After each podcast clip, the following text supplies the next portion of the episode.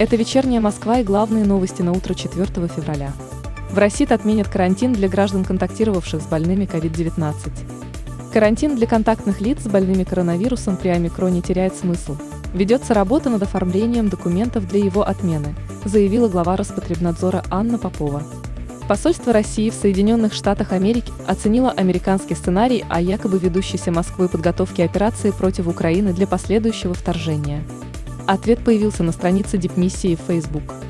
Также посольство напомнило о том, как в 2003 году занимавший пост госсекретаря США Колин Пауэлла на заседании Совбеза ООН продемонстрировал пробирку с белым порошком, заявив, что она содержит споры сибирской язвы.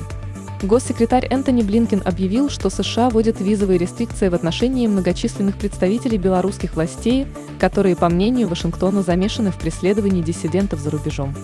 Минобороны России приступила к массовой вакцинации воспитанников довузовских учебных учреждений от COVID-19.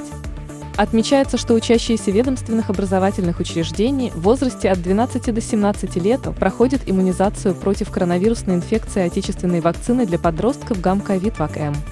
Самой читаемой московской новостью утром 4 февраля по версии новостного агрегатора СМИ-2 стало сообщение о том, что в Москве сегодня ожидается облачная погода с прояснениями и гололедица. Температура в столице днем составит от минус 6 до минус 4 градусов. К ночи похолодает до минус 14 градусов. Синоптики предупреждают, что по области возможен местами небольшой снег –